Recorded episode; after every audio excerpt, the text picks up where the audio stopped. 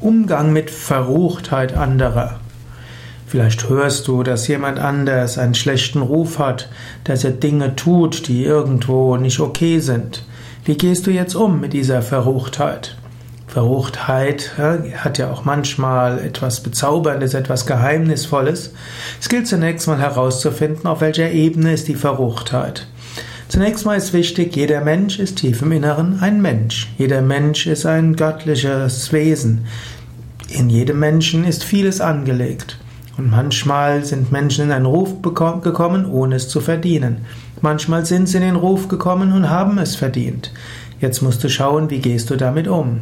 Und ist die Verruchtheit, die der andere hat, etwas, was für das, was er mit dir zusammen tut, von Wichtigkeit oder nicht?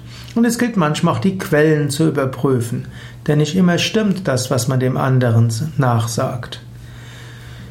Manchmal hilft es, mit offenem Geist mit jemandem zu begegnen. Manchmal muss man Vorsichtsmaßnahmen ergreifen.